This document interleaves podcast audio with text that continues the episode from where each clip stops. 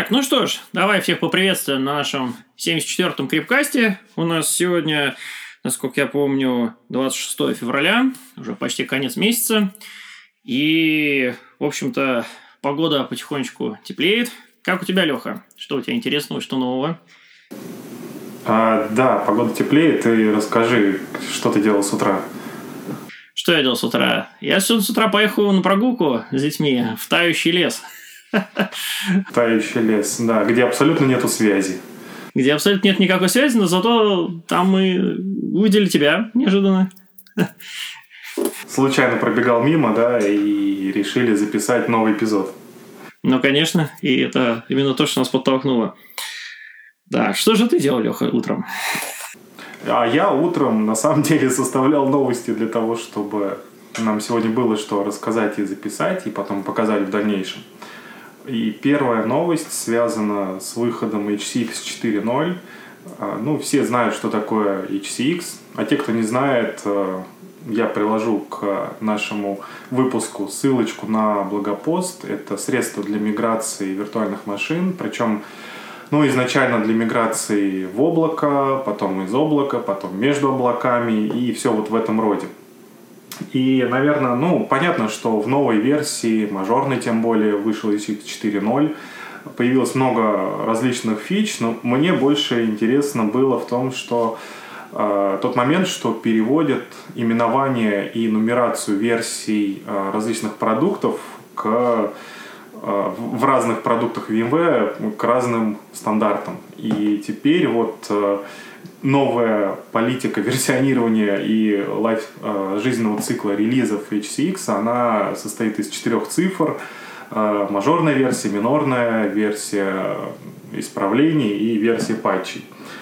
Не знаю, зачем так сделали, потому что у нас вроде бы все продукты начинаются уже типа 2020 или как, как еще, ну в EUC 2020, да, нумеруются, Verialize по тоже по, новому, по номеру года э, нумеруется у сферы там релизы 6, 7 и так далее, а тут вот раз и олдскульный такой способ. Ты знаешь, Лех, мне кажется, что вообще сейчас наблюдается какая-то такая интересная тенденция. Она очень похожа на ту самую кривую, а, которую, по-моему, Гартнер нарисовал, да, кривую adoption of technology, когда сначала все прыгают, бегают вокруг какой-то какой интересной темы, какой-то, какой-то технологии, потом следует разочарование, а потом, значит, выходит на некое плато уже применение ее там, где действительно она нужна. И вот, э, вот буквально последние несколько лет все прыгали на тему agile и старались все технологии перевести на agile. Зачем? Ведь введена вот эта система вер- версионирования была по месяцам, потому что в результате отработки спринтов получалось, что в программное обеспечение добавляются какие-то новые фичи, какие-то новые функциональные возможности каждый месяц. И, соответственно, можно было бы брать и каждый месяц выкатывать новую версию. И действительно вот э, стали так делать, и поэтому э, стали вот такую нумерацию применять. Сейчас уже э, интересно, что произошло изменение как раз в end-user компьютинге, когда объявили в какой-то момент о том, что когда, например, обновляется система MDM, она весьма сложная, большая, и когда выкатывается какой-то набор новых фич, то каждый раз э, обновлять систему для системы администратора очень сложно.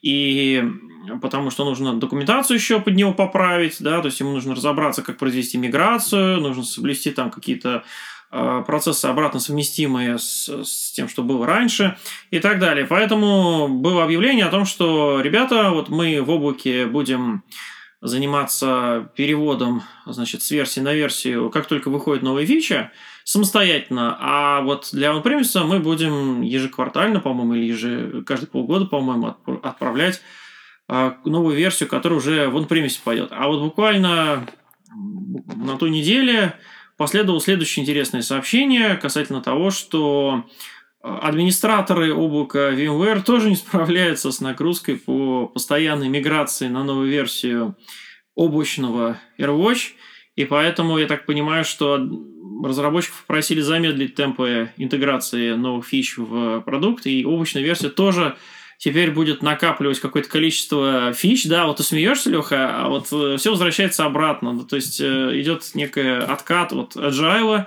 и говорят о том, что вот большое количество фич оно ведет к чему? Оно ведет к так называемым багам регрессии, да, то есть когда новые фичи, они открывают какие-то старые баги фактически, вскрывают их обратно или, или плодят ошибки в старом коде, и нужно сначала активно очень тестировать на совместимость с тем, что уже было написано, того, что новое выкатилось. Вот, прежде чем выкатывать э, вот это новое. И не успевают это делать разработчики, и поэтому сейчас даже в облачной среде э, пошел откат, вот, э, в, по крайней мере, в Workspace ONE UEM, от э, agile подхода, от выкатывания новых фич. Поэтому, видимо, и в HTX аналогичная картина наблюдается. То есть в сложных продуктах там действительно надо много чего интегрировать, много чего развертывать, приходится а, видимо, признавать эти реалии да, и, и тормозить. Про такой Agile сказал, и про сложности IT VV я вспомнил забавную багафичу, вернее, ну это действительно бага была несколько лет назад, когда в, ну, внутри VMware тоже есть облако, и выкатили туда новый релиз Cloud Director после и сферы, после которого отвалились все NFS-ные шары, ну и срочно был вой по всему отделу администрирования облака, верните все назад и откатывали в патчах. Ну, поскольку это внутренние системы были, там ничего страшного не произошло, они для тестов использовались. Но тем не менее, да, действительно тоже вот э, с регрессиями и с э, постоянным выходом новых релизов нужно успевать. На самом деле, забытность свою, когда вот э, занимал, занимаюсь сейчас и, и, и с тех пор, как начал заниматься юзер-компьютингом, я уже неоднократно видел так называемые быстрые э, откаты вот эти или роубеки, когда особенно э, касающиеся Workspace ONE Access, потому что продукт вообще целиком построен на интеграции всего возможного воедино в едином портале. И вот как раз с ним, по-моему, раза два или три выход новой версии, потом отзыв этой версии назад, потом выход новой версии с приписочкой там точка один. То есть получается, что там что-то быстренько поправили в последний момент найденное. В общем, такое довольно часто случается. Ну, сложный продукт, сложно отследить все, все нюансы и глюки. Да, ну а в HCX в новом, смотри, куда же без современных технологий, э, технологий и то, что раньше называлось умным словом эвристика, теперь называется artificial intelligence, наверное, можно так сказать. И теперь одной из таких крутых фич э, объявляют то, что HX 4.0 прям буквально до секунды будет э, рассказывать о том, сколько времени займет миграция. Помнишь времена Windows, когда тебе писало, что до завершения копирования осталось миллион дней там или что-то такое? Ну да, там был простенький алгоритм, мерил текущую скорость. Ну а теперь вот э, в HTX в частности есть специальные мобильные группы, которые позволяют э, структурировать э, волны миграции заказчику и объединять виртуальные машины, там, сервис и так далее. И вот алгоритм специальный, который будет говорить, сколько времени потребуется мигрировать между облаками. Ну, также улучшились там описание вообще, в принципе, событий, что происходит при миграции, а то раньше было запускаешь процесс и не очень понятно, что происходит. Оно там чем-то шуршит, процентики идут, теперь будет расширенная статистика, что, куда, чего, откуда, включая понимание, какие э, предпосылки были для миграции того или иного сервиса и, и так далее. Ну и по времени, естественно, разбивка, это поможет, наверное, отследить, если что-то пошло не так, или если сервис не запустился, ну и в целом понимать, что происходит э, под капотом. Это на самом деле напоминает историю Вериалайза с Lifecycle менеджером, когда раньше нажимал кнопочку «Обновить», он там что-то шуршал, непонятно было. Потом сделали красивые такие графички, которые показывают чуть ли не вплоть не до каждого скрипта, что происходит на этом шаге и какой вызов там, какой библиотеки, какого скрипта происходит а, для того, чтобы выполнить а, ту или иную функцию обновления, ну или там обеспечения жизненного цикла. И вот в HCX в новом появилась тоже такая, ну, вернее как, не то, что появилась, да, это новая фича, ну, наверное, можно назвать и появилась, новая функция, которая позволит видеть, что происходит. А, и связано еще такие крупные нововведения с тем, что стало лучше а, видна сеть, и там появилось так, такое понятие, как Network Extension Details, то есть э, пос, посмотреть можно, что происходит с сетью, куда она расширяется, как она расширяется, куда какие MAC-адреса мигрируют, IP-адреса, А, ну, опять же, естественно, что это и с точки зрения облака, и с точки зрения администратора можно все посмотреть. Ну и, наконец, появилось тегирование, то есть стали поддерживаться а, security теги NSX, которые можно при миграции указывать, а, оставить, не оставить, там, навесить новые. Они тоже будут мигрировать. Такой вот замечательный а, релиз, а, новый выход вот средства миграции. Ну и памятуя о том, что прибили конвертер, в VMware конвертер, который позволял конвертировать виртуальные машины. Ты еще помнишь такой, Лех? Конечно, на самом деле я бы даже периодически слышу на тему, ну, запросы на тему, а как бы нам вот, вот до сих пор там мигрировать Кто убил ПК. Кенни, да? Ну да, и вот как нам теперь быть? У нас есть виртуальная машина. Вернее, нет, обычно такой запрос. У нас есть физическая машина, мы хотим ее в неизменном виде перевести, например, как VDI-стол сделать. Сейчас, кстати, ты думаешь, что такие запросы редкие? На самом деле сейчас а, активная очень волна, когда сотрудников эм, до сих пор продолжают компании выселять э, на домашнее э, соответственно, существование, работа из дома. И сразу стоит вопрос, а как вот обеспечить корпоративное рабочее место? И всем кажется, что очень просто взять его физическую машину, перенести в виртуальную среду, превратить ее в VDI-стол в неизменном состоянии и дальше его туда запустить. И как раз, да, возникает вопрос, как сконвертировать. Так что актуальный запрос, Леха. Ну, пройдемся дальше по облакам. Вышло две новых лабораторных работы. Одна из них связана с компанией Dell и о том, как работает Cloud Director, э, Director. Cloud Director работает на платформе Dell Technologies, на платформе облака. А, Dell, собственно, в этой лабораторной рассматриваются основные моменты, связанные, ну, естественно, с VxRail и с вот этим вот всем, как строить мультитенантную архитектуру, как строить и мигрировать туда, а, связано, какие операции вообще конечный пользователь будет делать, а, все про вот это вот, ну, это, знаешь, попрактиковаться, посмотреть, вспомнить, как это работает, потому что но если там какое-то время назад стали активно появляться облака, и сейчас они много где кем используются, ну, даже я по себе смотрю, что многие простые вещи базовые уже стали забываться.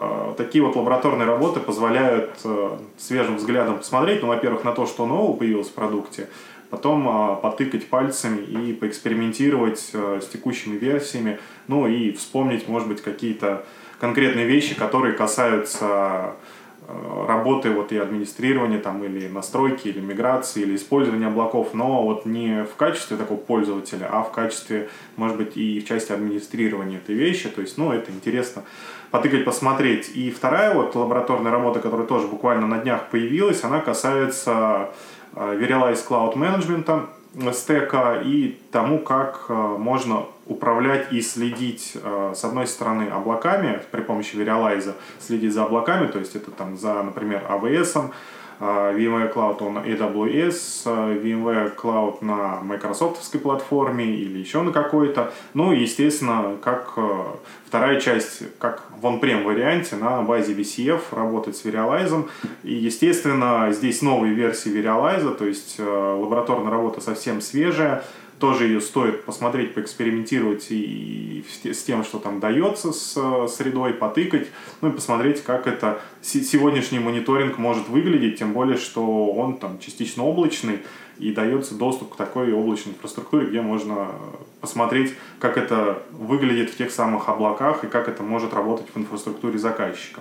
Мне, кстати, понравилось, как сейчас лабораторки организованы. Я заходил на Hands-on Labs от VMware. Раньше, помню, очень активно мы, коллеги, говорили э, заказчикам о том, что, ребята, смотрите, вот есть такой замечательный э, портал, есть возможность выписать себе лабораторную работу, и там какое-то количество часов ее попроходить, чтобы почувствовать себя там, ну, скажем так, без инсталляции продукта, поадминистрировать, посмотреть, как это вообще работает. И вот сейчас я посмотрел, что разделили лабораторки на получасовые так называемые я не знаю, вводные, наверное, такие быстрые лабораторки, чтобы попробовать что-то за не более чем полчаса.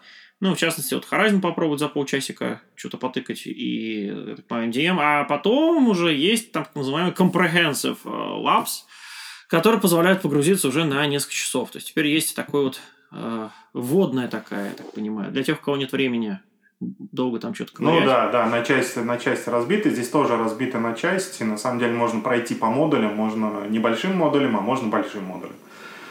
Вот. а, И для тех, кто уже на самом деле прошел и познакомился с продуктами VMware, наверное, будет немаловажной новостью, что меняется портал пользовательский доступа к ресурсам VMware, когда у компании уже есть какой-то зарегистрированный аккаунт, есть люди, которые работают с VMware. И теперь вот, э, наверное, всем э, знаком, кто связан с VMware, портал my.vmware.com. Теперь он будет называться VMware Customer Connect и включать в себя значительные изменения в самом портале. Но не будем скрывать, кривить душой, текущий портал немножко кривоват. Он использует много устаревших уже технологий, и в том числе, допустим, для того, чтобы патчи искать, там какие-то старые Java аплеты использовались.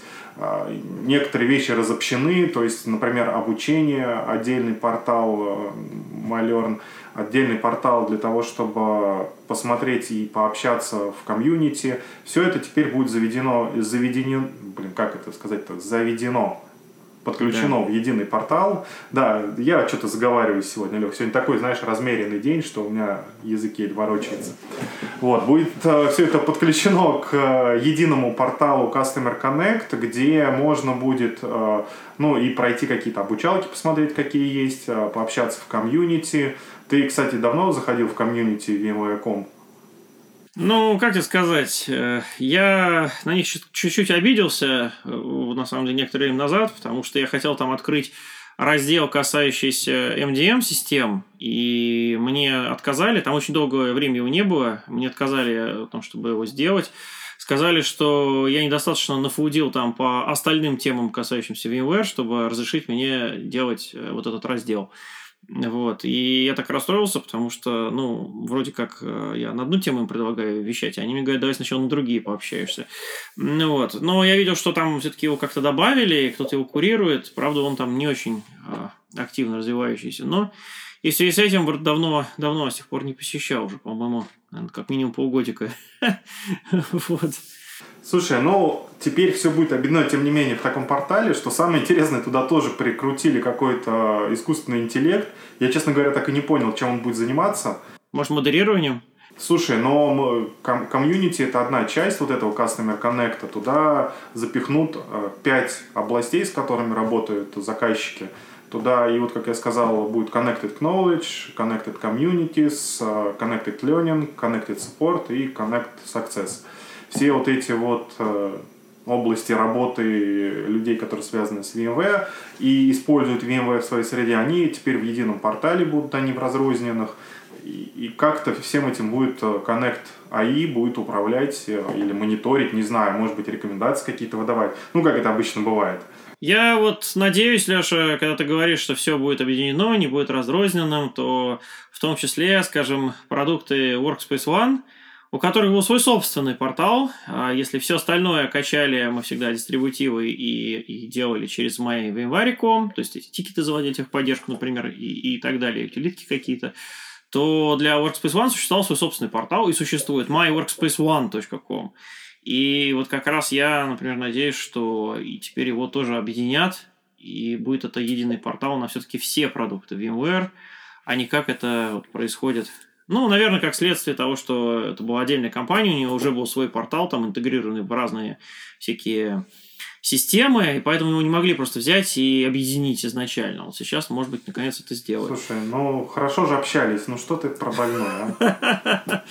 Ну да, что ж поделать-то. Это общая боль, у нас заказчики до сих пор многие ищут свое время удивило, что поддержка, документация, патчи и все прочее по IDM, по AirWatch, оно как-то все отдельно. Да, да.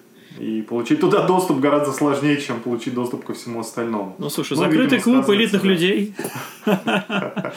Самое интересное, что я-то, в общем-то, вхожу в этот клуб тоже, а он, тем не менее, закрыт для всех. Я сказал, закрытый клуб для элитных людей. Надо сначала постучаться и... Конечно, тебе надо будет сначала доказать, что ты имеешь право вообще на то, чтобы посмотреть самые сокровенные в компании. Как управлять мобильными ну, телефонами. И смотри, вслед за реструктуризацией портала для заказчиков а, будет реструктурирована, ну или в процессе уже реструктуризации поддержка.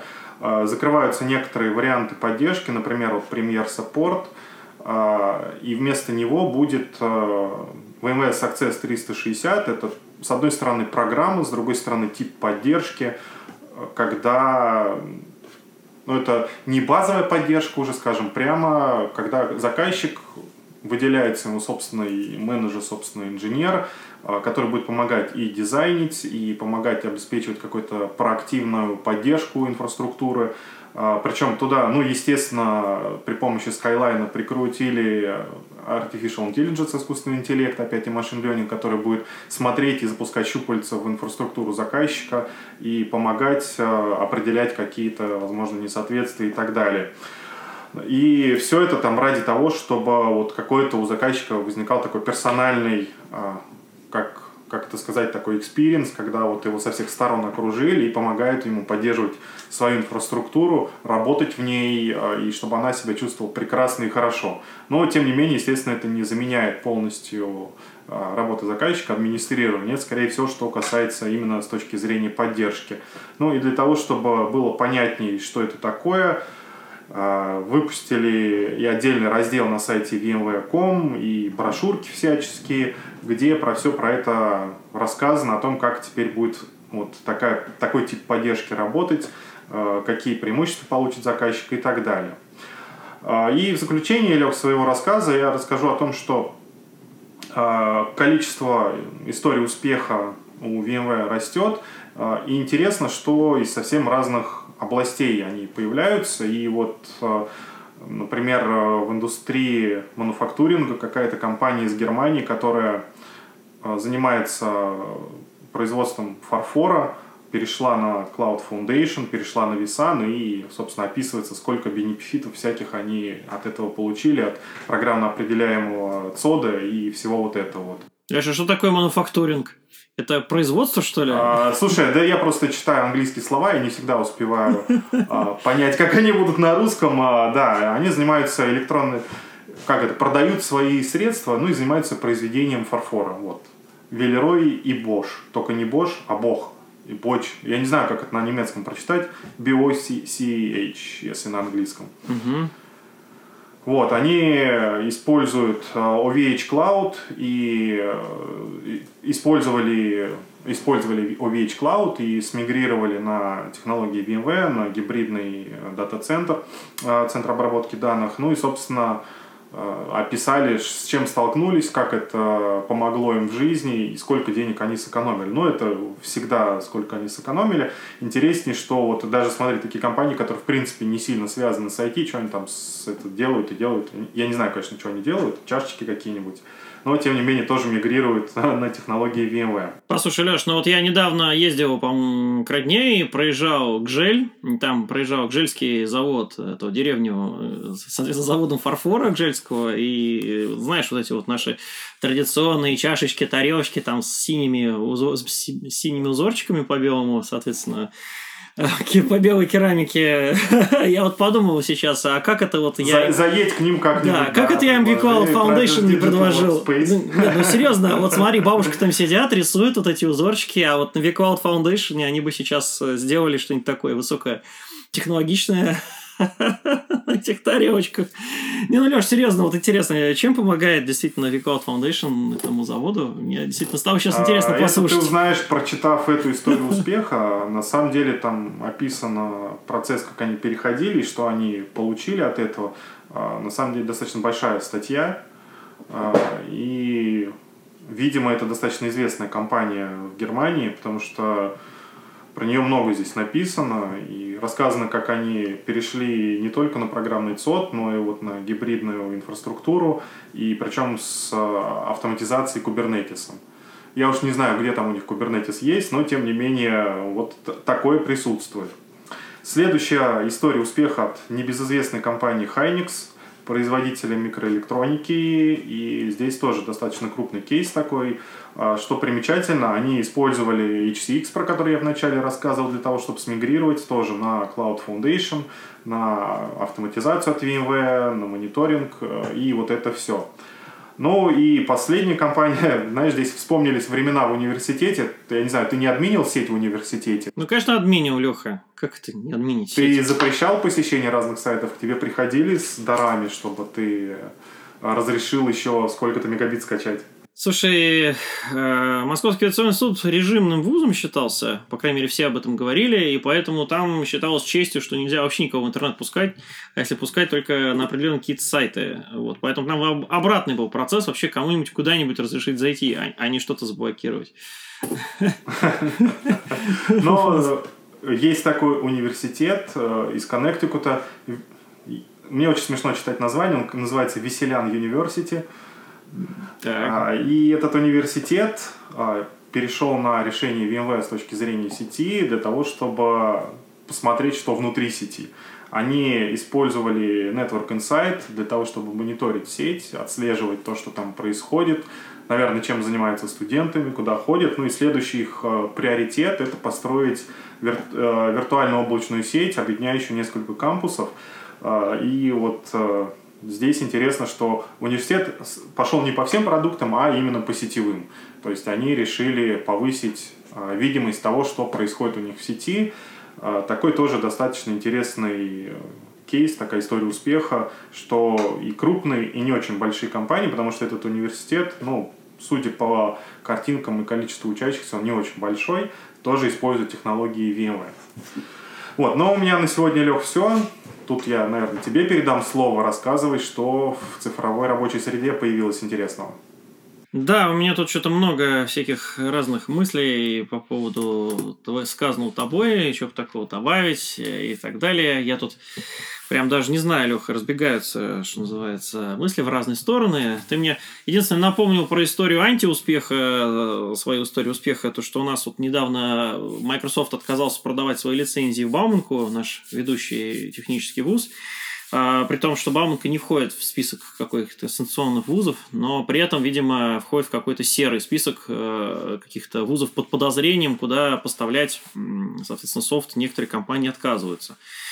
Вот, так что э, в связи с этим я, э, мне в ВУЗе сказали, что у них тоже подобные же тенденции идет, и им придется как-то изворачиваться для того, чтобы учить студентов новым IT-технологиям в условиях, когда нельзя купить лицензии, и, и, соответственно, у ряда компаний приходится что-то придумывать.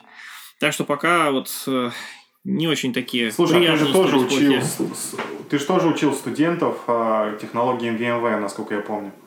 Да, да. Ну, то есть, э, на самом деле, ВУЗ – это место, где хорошо бы, чтобы студенты могли все попробовать. И дальше с чем они в жизни не столкнулись, а дальше, чтобы они могли быстро научиться. Ну и по сути, а, со своей стороны, я когда а, обучаю студентов, то стараюсь применять вообще по максимуму open source технологии, открытые, для того, чтобы не делать, как это называется, вендор-лог, да, не, не, не приматывать их какой-то конкретной реализации, и чтобы они могли всегда дальше попробовать уже себя в, конкретных реализациях сами. Да? То есть, если это баз данных, то это open source базы, если это мультимедиа технологии, то это open source мультимедиа технологии и так далее. Но э, это та часть, которая касается обучения. А есть же та часть, которая касается функционирования вуза как организации. То есть, у вуза что же есть там отдел кадров, бухгалтерия, есть, э, соответственно, тот учебный план составляет и прочие такие вот back-end.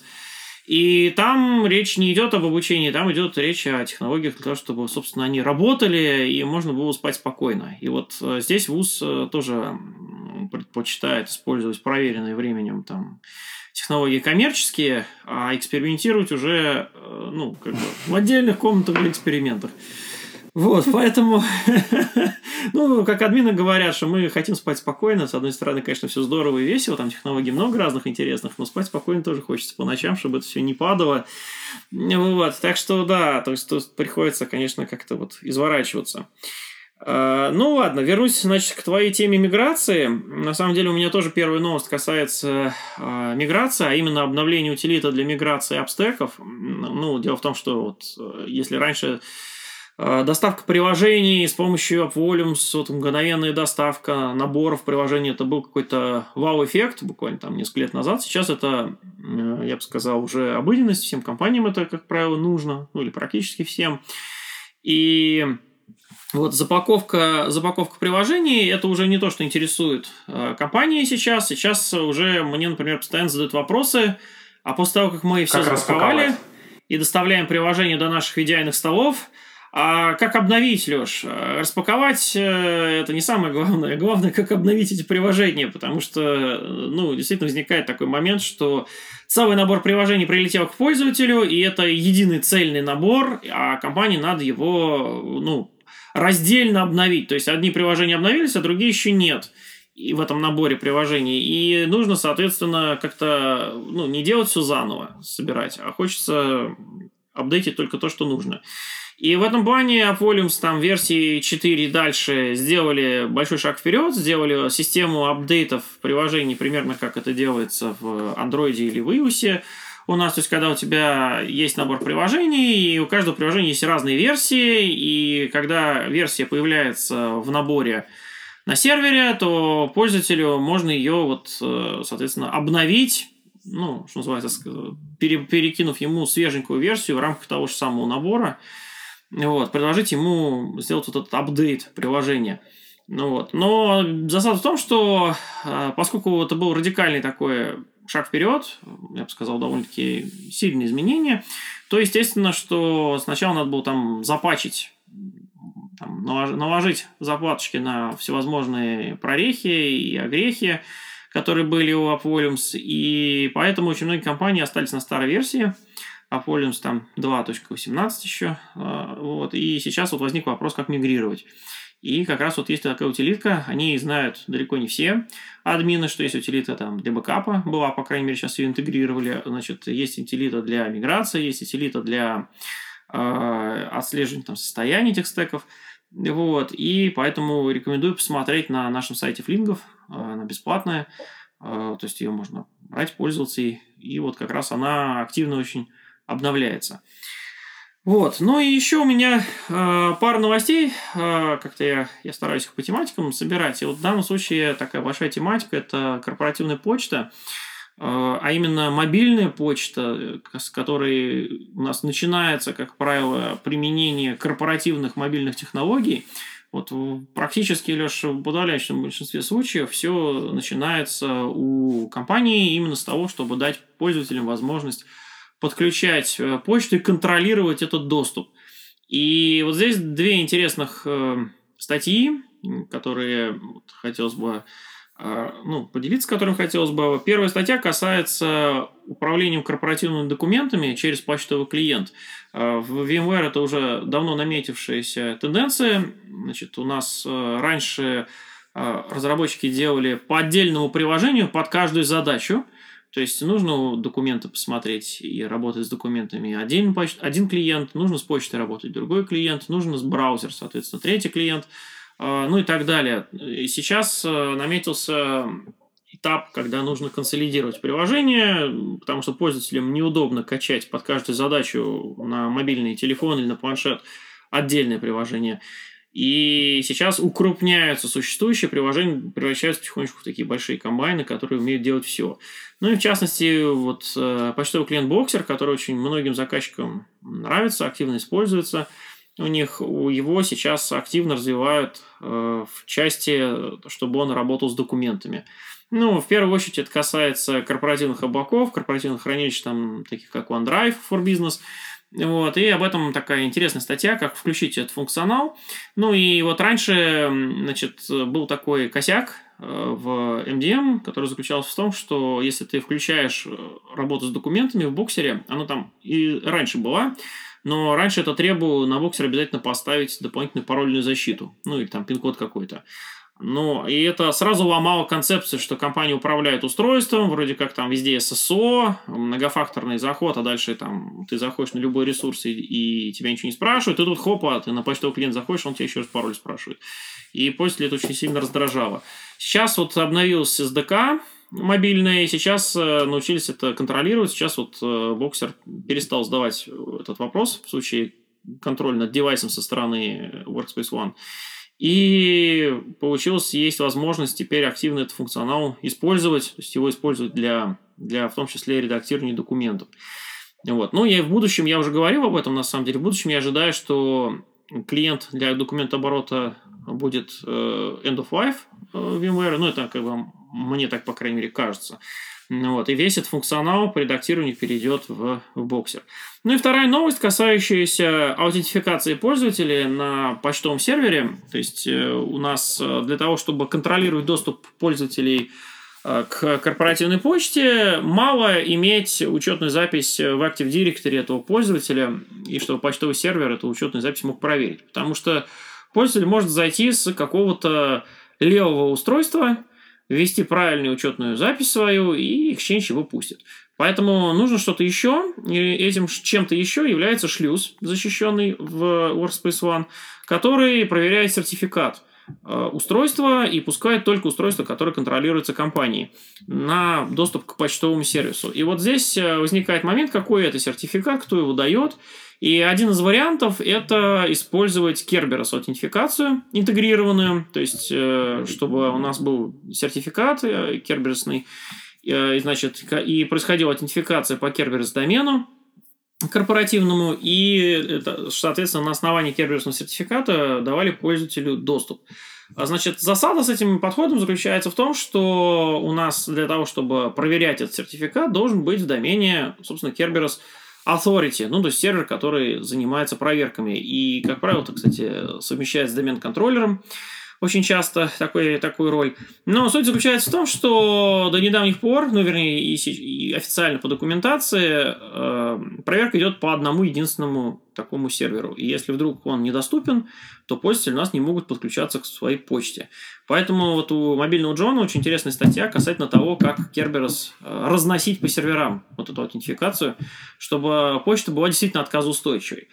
Вот. Это важный момент, потому что на самом деле в компании зачастую происходит такая скрытая война. У нас есть э, администраторы-почтовики, которые за Exchange следят, или за там, Lotus, или за аналогичными серверами. И есть э, администраторы, которые занимаются вот, управлением мобильными устройствами. И получается, когда вот ставится вот этот шлюз, который почту к мобильным устройствам контролирует, то администраторы, касающиеся там, ну, которые занимаются эксченджом, они с почтовиком, да, они сразу говорят, что, ну, это не наша отчина, и поэтому, если почта остановится, то во всем виноваты вот эти ребята, они тут шлюз какой-то поставили. Он, естественно, вносит какие-то глюки, вот, поэтому, если все сдохнет, то как бы они виноваты, мы, мы здесь ни при чем вообще. Ну вот, и действительно, это, этот шлюз становится таким, во-первых, точкой раздора, во-вторых, это узкое место, то есть если он отказывает, то, естественно, почта компании никому не идет. Вот. Э, ну, потому что приоритет, конечно, чтобы она на мобильное устройство приходила. Вот, поэтому очень важно действительно там везде соблюдать э, отказоустойчивость, и чтобы везде было несколько сущностей, подхватывающих вот этот трафик, э, работающих с этих каналов. Вот, так что действительно полезная статья для админов, вот, в особенно крупных компаниях, где тема аутентификации прозрачная и актуальна. Вот посмотрите обязательно как это настраивается. Вот, так что у меня из, из, таких, из таких новостей все. Я так обратил внимание, что в маркетинге все больше и больше мелькает цифра 360. Вот у нас теперь тоже, видишь, Customer Success 360. Вот, видимо, это новый такой buzzword. Success 360, Availability 360. Правда, почему-то у Microsoft это 365. Они, видимо, на плюс 5 градусов доворачивают. Ну, 365 это же типа, сколько дней в году. Разные Миша, подходы. Ну, это не мешает. Поюморить немножко. да, видишь, они... А у нас, видимо, только 360 дней в году. Видишь, 5 дней не работаем. А у нас 360 градусов вокруг. вот, но тем не менее, таки, такая вот замечательная цифра нынче появилась. Я на самом деле все думаю на тему еще этой самой камеры 360. Вот, ну, которые... очки 360 у тебя уже очки есть? Очки 360, конечно, да. Видишь, меня кругом окружает цифра 360, Леха. Что окружает тебя, Леха, нынче? Скажи. Слушай, меня окружает много всего, но сейчас у меня опять отключилась вода. У тебя опять отключилась вода, и что с этим будешь делать? Ты же говорил, что у тебя куча датчиков и всяких разных этих систем противовеса. Да, и вот один из этих датчиков отключил воду, видимо, где-то замыкание. Ух ты. Леха, а ты расскажешь, как ты все это, все это сделал, эти датчики повесил, может быть? Ну, я думаю, в одном из подкастов мы обязательно это расскажем а, во внеклассном, так сказать, выпуске. Слушай, это хорошее название. Давай так и сделаем внеклассный выпуск. Где ты будешь рассказывать про датчики. Ну что ж, на этом тогда все. И до следующего раза. Всем пока. Да, давай, пока-пока.